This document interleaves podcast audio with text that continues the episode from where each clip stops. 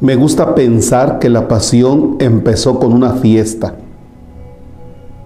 A veces hacemos tanto hincapié en lo solemne del momento, en la tragedia de viernes, que lo es, en lo sublime de la institución de la Eucaristía, que también lo es, o en los conflictos que asomaban en aquel escenario, que es difícil recordar que se juntaron a cenar, a compartir un momento especial de amistad y de encuentro.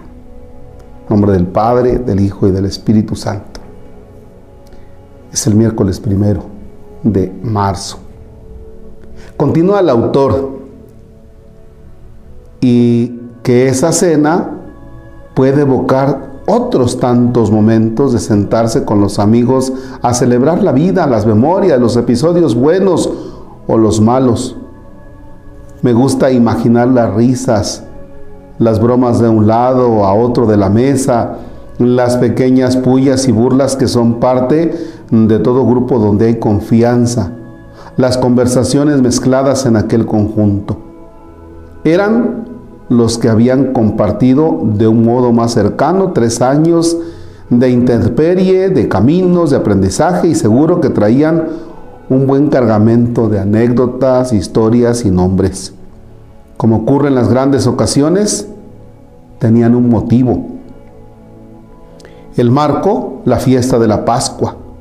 Lo más doméstico, el deseo de Jesús de compartir con ellos un momento de intimidad y confianza en ese contexto en el que las circunstancias eran amenazantes y no se sabía lo que podía ocurrir en los días venideros.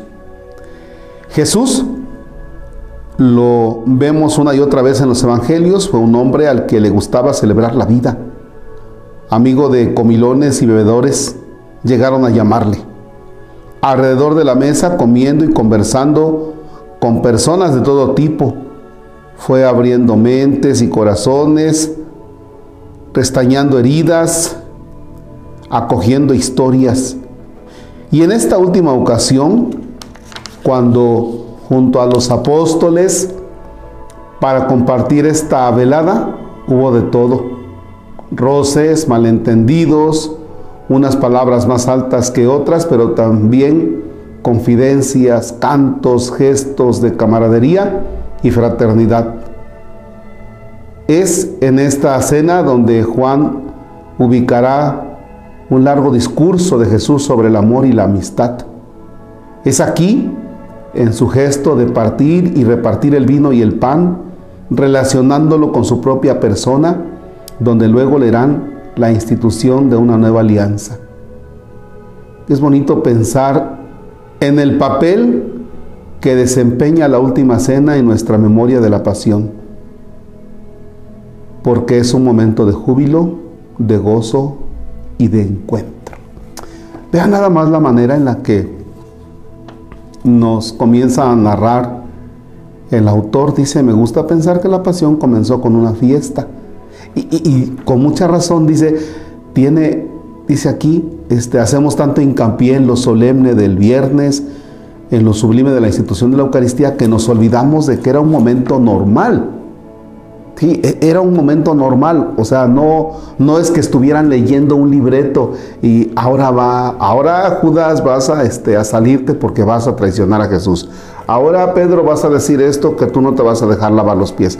Ahora, a ver, acomoda eso para allá. No, no tenían un guion. Y es como nuestras familias, no hay un guion cuando vamos a cenar. Es como con los amigos, no hay un guion, o sea, está esa libertad ¿Para qué? ¿Para qué es necesario quitarle esta parte así como que tan solemne, tan cuadrada? O sea, porque los apóstoles no estaban pensando, ahí vamos a estar tristes, todos calladitos, porque después de esto viene la escena donde van a aprender a Jesús y se lo van a llevar preso.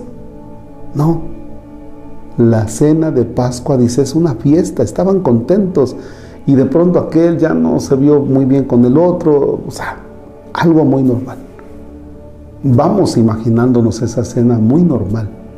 ¿Para qué? Para que también le tomemos sabor a la Eucaristía, que es algo muy natural entre amigos, donde Cristo se nos da. Porque a final de cuentas, aquí comienza la Eucaristía.